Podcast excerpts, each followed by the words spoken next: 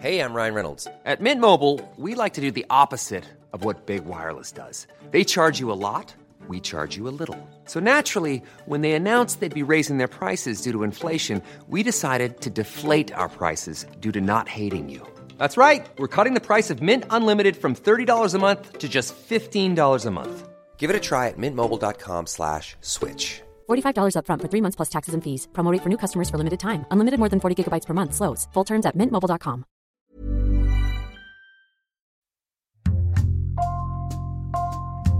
Bonjour, c'est Jules Lavie pour Code Source, le podcast d'actualité du Parisien.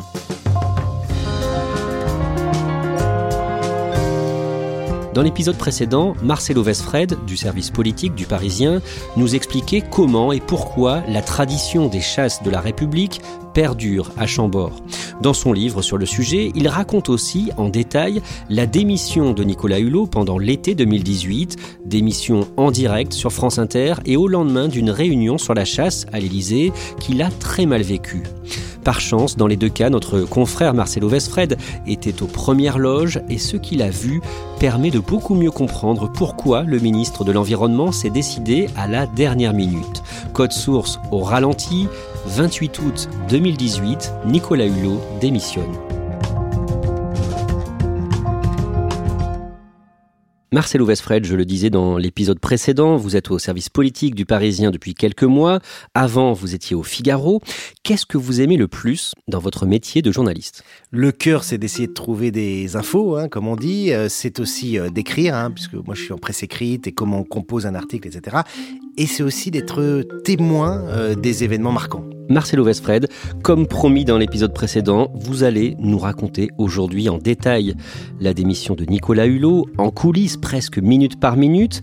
Mais une fois n'est pas coutume, on va commencer cette histoire par la fin. Quelques heures après sa démission, le 28 août 2018, Nicolas Hulot est dans son ministère. Que fait-il? Hôtel de Rocklore, dans son grand bureau, il allume la télé et il regarde les chaînes d'infos et il se voit lui-même en train d'annoncer sa démission euh, à la radio quelques minutes avant sur France Inter, comme une façon de se pincer pour y croire, quoi. Et puis ensuite, il appelle ses deux secrétaires d'État que sont à l'époque Brune Poisson et Sébastien Lecornu. Il les invite à les rejoindre pour leur expliquer euh, ce qu'il a fait, ce qu'il a annoncé. Euh, mais il a ce premier moment de sidération, comme on se dit, c'est bon, je suis vraiment passé à l'acte.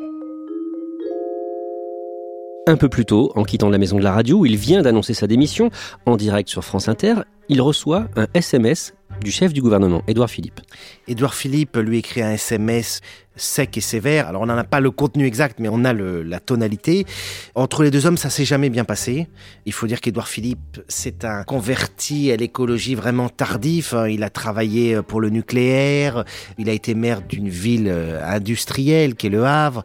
Donc ça n'a jamais euh, très bien fonctionné entre les deux hommes. Et puis il est chef du gouvernement, donc d'un collectif. Et avoir un ministre qui annonce en direct, sans l'avoir prévenu, sa démission, c'est un geste qui, pour Édouard Philippe, manque de panache et de respect, et il le fait savoir par ce SMS très sec à la sortie du studio. Parce qu'à ce moment-là, il est comme tout le monde, Edouard Philippe, il ne comprend pas ce qui vient de se passer. Personne à ce moment-là dans l'exécutif n'était dans la confidence sur la démission du numéro 2 du gouvernement, à tel point que, euh, par exemple, le propre secrétaire d'État de Nicolas Hulot, Sébastien Lecornu, est dans sa voiture, il arrive au ministère et euh, il entend ça en direct à la radio, il demande à son officier de sécurité de le laisser seul dans la voiture pour passer ses coups de fil. Tout le monde est à ce moment-là pris de court. Marcelo Vesfred, vous avez une quarantaine d'années et j'imagine que comme moi, quand vous étiez petit, vous regardiez Nicolas Hulot faire les 400 coups à travers euh, la planète dans son émission Ushuaïa. Est-ce que vous pouvez nous rappeler un peu ce, Nicolas Hulot? Nicolas Hulot, les souvenirs qu'on en a tous d'une certaine façon, c'est l'aventurier, animateur télé, euh, qui fait ses reportages au milieu des requins euh, avec cette voix de plongeur. L'accueil de notre premier hôte avec immenses tentacules parsemés de petites ventouses. Décidément, ces eaux de l'État de Washington sont surprenantes. C'est l'homme des catastrophes aussi, euh, qui se retrouve dans son delta plane, qui s'écrase sur un arbre. On passe entre les deux arbres. Reste près de moi. Nicolas, fais attention à ta tête dans le montant, Nicolas. Non, tiens pas le montant, tiens pas.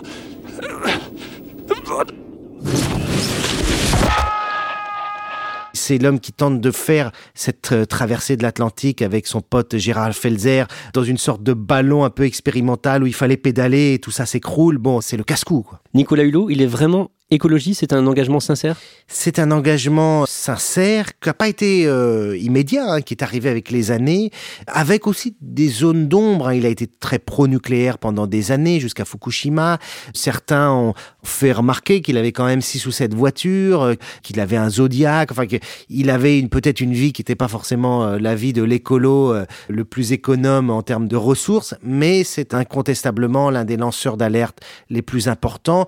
Et depuis très tôt, hein, il alerte les pouvoirs publics, depuis Jacques Chirac, en leur disant attention, on court à la catastrophe. Donc oui, il a un engagement extrêmement sincère. Monsieur Nicolas Hulot, ministre de la Transition écologique et solidaire. Nicolas Hulot entre au gouvernement dans la foulée de l'élection d'Emmanuel Macron, dans le premier gouvernement d'Édouard Philippe. C'est une prise importante à ce moment-là pour le président? Prise de guerre énorme. hein. Il faut bien penser que tous les présidents avant Emmanuel Macron ont tenté de le faire entrer dans un gouvernement. Jacques Chirac. Refus. Nicolas Sarkozy, échec. François Hollande en fera finalement une sorte de conseiller spécial rattaché à l'Élysée, mais, mais personne n'avait réussi. Et Emmanuel Macron, qui a un pouvoir de séduction, on le sait, très fort, réussit à le convaincre qu'il aura les moyens de faire quelque chose. Et Nicolas Hulot saute le pas. assez vite dans les premiers mois de son quinquennat. C'est ce que vous nous disiez dans l'épisode sur euh, les chasses de la République. Emmanuel Macron va multiplier les gestes en direction des chasseurs. Emmanuel Macron va lancer la plus grande réforme de chasse de ces 20 dernières années, avec par exemple la réduction de moitié du prix du permis de chasse national. Il va aller lui-même à Chambord assister à un tableau de chasse avec les chasseurs. Il va envoyer un certain nombre de signaux, le président Macron, en direction des chasseurs, qui sont lus comme autant d'arbitrages perdus par Nicolas Hulot, lequel Nicolas Hulot peinera à obtenir des victoires. Il obtiendra une loi sur la biodiversité, le fait qu'on arrête de faire des explorations dans les forages au large, par exemple, de la Guyane. Mais finalement, il obtient très peu de choses, euh, Nicolas Hulot. Comment est-ce qu'il vit ça? Nicolas Hulot le vit très mal. D'abord, il y a la personnalité de Hulot. Hulot, c'est un torturé, c'est quelqu'un qui culpabilise, donc il est mal à l'aise. Et il est mal à l'aise avec le travail de politique. Il ne sait pas gagner des arbitrages, avoir des alliés. Il faut faire bouger les administrations, il faut mettre la pression. Il y a un travail dans l'ombre qu'il ne fait pas.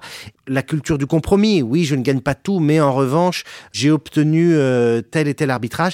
Ce sont des techniques qu'il ne connaît pas. Et comme par ailleurs, il est très populaire, il voit sa popularité s'effondrer très rapidement et il se dit, zut, je suis en train de perdre mon capital, sympathie, sans pour autant obtenir des victoires.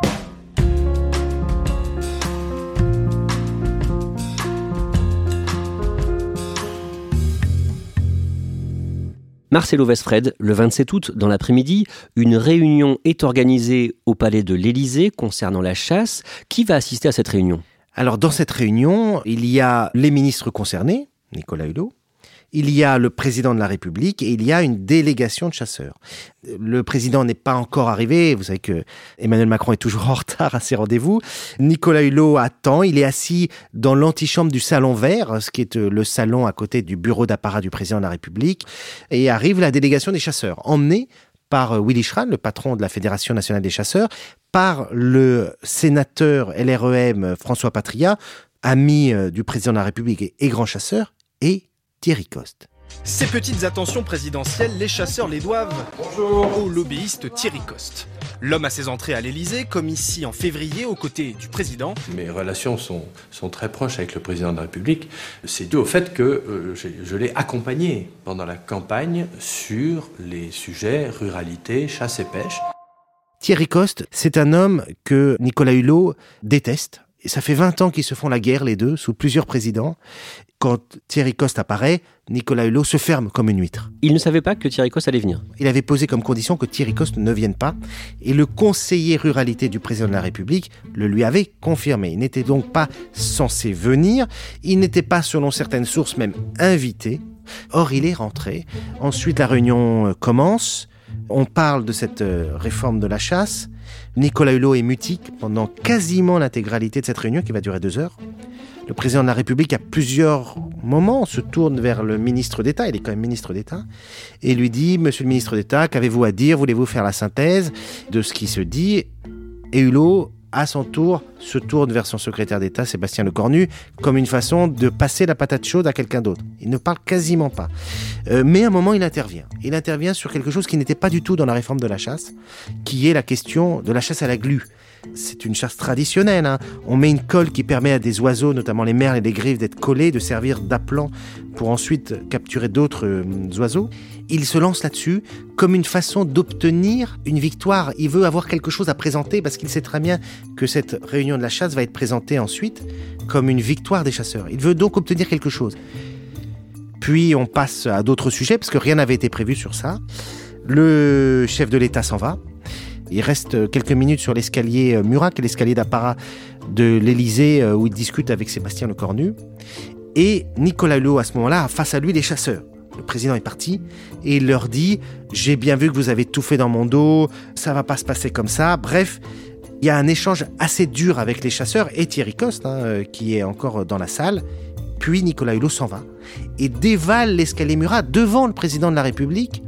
Emmanuel Macron tente de l'arrêter. Où vas-tu, Nicolas lui dit-il. Hulot répond Emmanuel, tu m'en demandes trop. Vous, Marcelo Vesfred, vous avez rendez-vous avec lui pour une interview croisée avec son secrétaire d'État Sébastien Lecornu, justement sur la réforme de la chasse. À l'époque, je suis au Figaro et nous, on veut faire une grande interview pour dire à quoi va ressembler cette réforme de la chasse, quels ont été les arbitrages qui viennent d'être pris dans cette réunion, et le fait que cette euh, interview soit croisée, c'est-à-dire avec deux personnalités, c'est plutôt rare en presse écrite. On a l'écolo et puis le cornu, qui est pas connu pour être euh, un défenseur de l'écologie, mais plutôt il est bien vu des chasseurs. Donc la chasse et l'écologie, euh, c'est prévu, c'est à 18h. On attend Hulot qui rentre de Matignon, où il est passé juste après la réunion à l'Élysée, et il ne vient pas. Vous, qu'est-ce que vous vous dites à ce moment-là? Moi, je me dis qu'il y a manifestement quelque chose qui a déraillé. D'autant que si mon interview a été annulée avec euh, Hulot, j'apprends qu'elle est maintenue avec France Inter le lendemain. Je me dis, il ne va pas être dans la gestion des annonces, mais peut-être plutôt dans un acte politique. J'en alerte à ce moment-là d'ailleurs ma hiérarchie en disant, il y a quelque chose, soyons attentifs, c'est pas une interview classique qui va avoir lieu le lendemain matin. Je me dis qu'il peut démissionner, on a d'ailleurs un petit débat euh, avec la direction du journal dans les couloirs euh, là-dessus. Le problème avec Hulot est toujours le même, c'est qu'il a déjà menacé de démissionner 20 euh, fois, 25 fois, donc on ne le sait pas.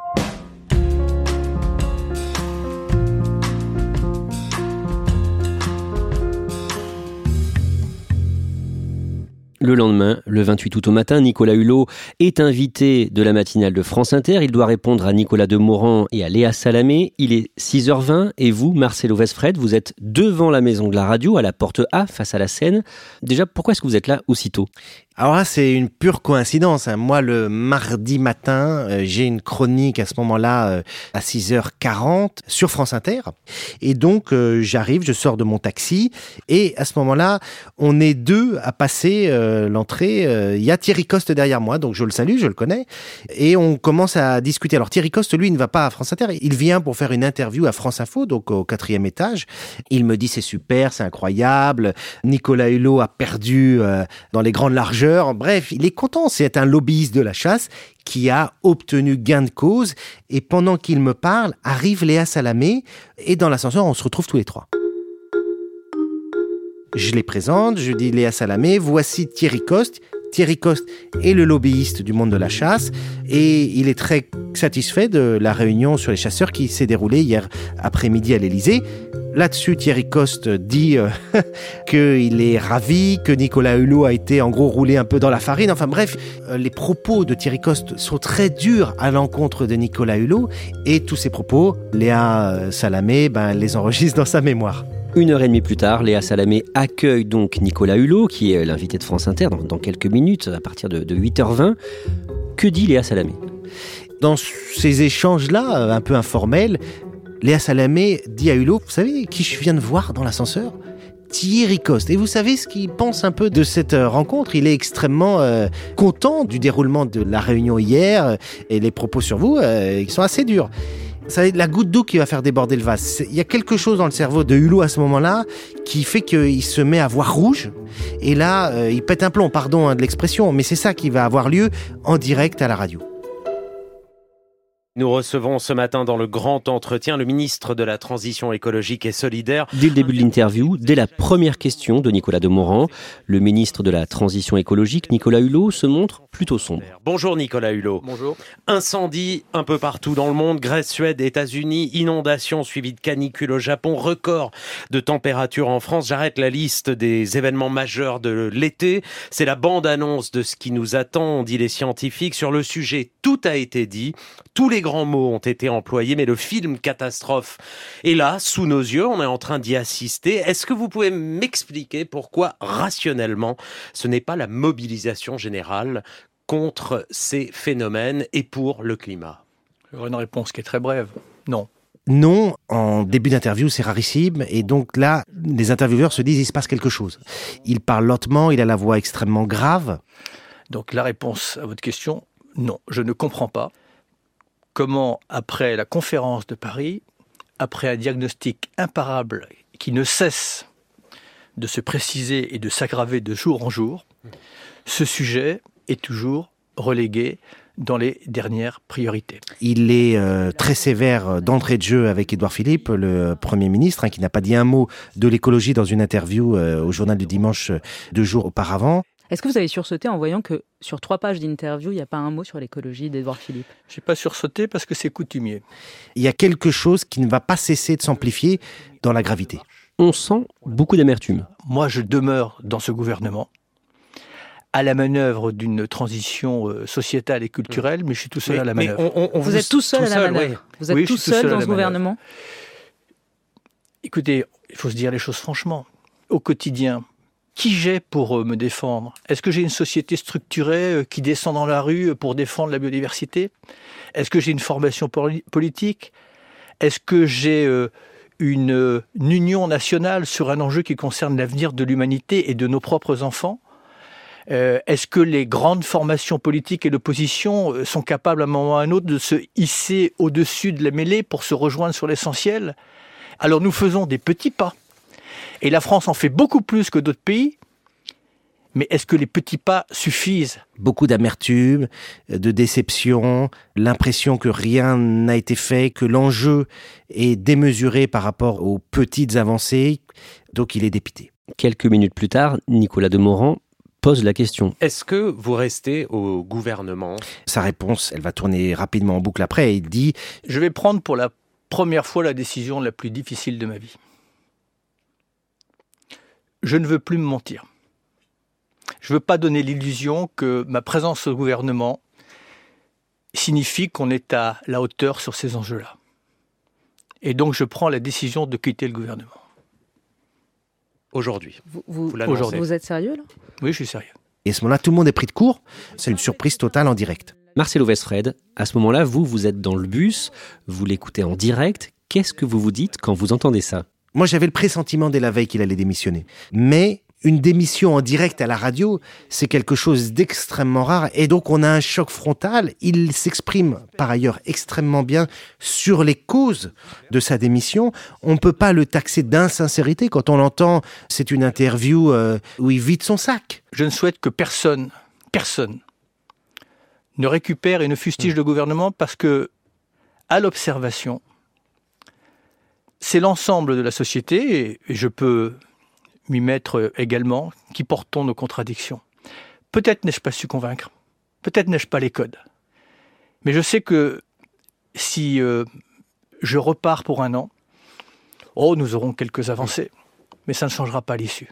Il a fait l'expérience de l'exercice du pouvoir pour la première fois de sa vie après des années de militantisme écolo. Et en gros, il dit euh, tout ça ne sert à rien. Il y a un effet de sidération avec cette démission de Hulot. Léa Salamé lui demande Vous avez pris quand cette décision? Alors lui répond hier, soir, ce qui est compatible avec le fait qu'il a justement annulé l'interview qu'il devait nous consacrer au Figaro le soir même. Et cette chronologie, elle tend à montrer que c'est vraiment l'événement de la réunion avec les chasseurs à l'Elysée qui a été l'élément déclencheur. Oui, justement, là, Nicolas Hulot évoque le déroulement de cette réunion euh, à l'Elysée sur la chasse. Oui, et il dit il y avait là la présence, notamment, d'un lobbyiste. Qui n'était pas invité à cette réunion. Et c'est symptomatique de la présence des lobbies dans les cercles du pouvoir. Et il faut à un moment ou à un autre euh, poser ce sujet sur la table parce que c'est un problème de démocratie. Qui a le pouvoir? Qui gouverne? C'est un petit détail. Est-ce que vous parlez de Thierry Coste, pour être très clair Oui, je parle de Thierry Coste, à qui j'ai dit euh, très frontalement qu'il n'avait rien à faire là, il n'était pas invité. Léa Salamé intervient hein, pour dire un peu qui il est, ce personnage. Je précise pour les, Hmm. les, les auditeurs qui nous, qui nous écoutent que Thierry Coste œuvre pour la, la Fédération nationale des chasseurs. Il est lobbyiste, effectivement. L'auditeur de France Inter ne sait pas qui est Thierry Coste et c'est la journaliste qui doit faire les sous-titres et en gros qu'on comprenne qu'il y a entre ces deux-là une animosité euh, profonde. À votre avis, il a pris sa décision vraiment la veille au soir ou en direct à la radio? Je pense qu'il l'a prise globalement la veille au soir, mais je pense que le fait qu'on lui ait dit juste avant d'entrer en studio que Thierry Coste, le lobbyiste de la chasse, plastronnait sur la victoire des chasseurs face à Nicolas Hulot, c'est l'élément qui a fait basculer l'interview et qui a fait passer de l'envie de démissionner à la décision de l'annoncer. Mais oublions ça, parce que ne pensons pas que ma décision vient euh, simplement euh, d'une divergence sur la réforme de la chasse. C'est une accumulation euh, de déceptions, mais c'est surtout parce que je n'y crois plus. Pas en l'état, pas dans ce mode de fonctionnement. Euh, Nicolas Hulot, est-ce que vous avez prévenu Emmanuel Macron et, et- Édouard Philippe de votre décision? La réponse est non. Donc là, ils vont Ils l'apprendre en direct. matin. Oui, je sais que ça n'est pas forcément euh, très protocolaire. Je sais que si je les avais prévenus avant, peut-être qu'ils m'en auraient une fois encore dissuadé. Il n'a prévenu personne. C'est quelque chose d'hallucinant, c'est quelque chose d'inattendu, de surprenant, de violent, d'extrêmement percutant. Et c'est aussi là où on se dit que la prise de guerre, c'est-à-dire la victoire politique de Macron, a été en fait l'acquisition d'une grenade dégoupillée, c'est-à-dire qu'elle lui a explosé à la figure un an et demi plus tard.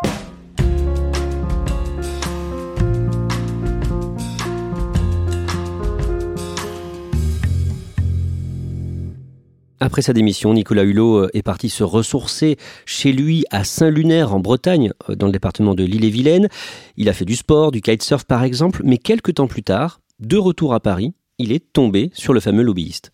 Oui, alors ça c'est vraiment euh, incroyable, c'est l'ironie du sort. Il revient enfin à Paris et il va dans un café qui se trouve à côté des Invalides, qui s'appelle l'Esplanade. Et à ce moment-là, il croise Thierry Coste, qui est toujours, hein, par ailleurs, dans ce, c'est un peu le QG de Thierry Coste à Paris, euh, l'Esplanade. Thierry Coste se lève, veut lui serrer la main, lui tend la main, et euh, Nicolas Hulot lui dit il y a des mains que je ne serre pas. Marcel Ovesfred, d'après vous, cette séquence, elle nous apprend quoi sur la politique? Elle nous apprend que vous pouvez être un très bon lanceur d'alerte, mais pas forcément un très bon ministre de l'écologie, parce que c'est pas seulement que la tâche était trop dure, et c'est vrai que c'est compliqué de convaincre les gens de changer de modèle d'organisation, de vie, de consommation, d'économie, mais la politique, c'est aussi réussir à euh, obtenir des victoires. Et donc, la capacité à proclamer dans les médias des choses n'est pas le même savoir-faire que celui qui consiste dans des réunions interministérielles à obtenir gain de cause, à faire bouger les administrations. Donc ce sont deux métiers différents.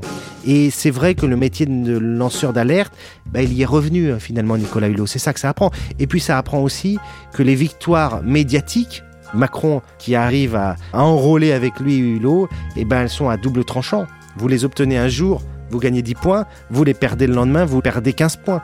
Donc c'est quelque chose à manier avec euh, précaution. Merci Marcelo Vesfred. Je rappelle que vous venez de publier un livre sur les chasses de la République à Chambord chez Plomb. Le titre Le jardin secret de la République, 50 ans d'entre-soi. Code Source est le podcast d'actualité du Parisien, disponible chaque soir du lundi au vendredi. Cet épisode a été produit par Thibault Lambert, Raphaël Pueyo et Ambre Rosala. Réalisation, Julien Moncouquiole. Si vous aimez Code Source, n'hésitez pas à laisser des petites étoiles sur votre application de podcast. N'oubliez pas de vous abonner pour ne rater aucun épisode. Et vous pouvez aussi nous écrire directement code source at leparisien.fr.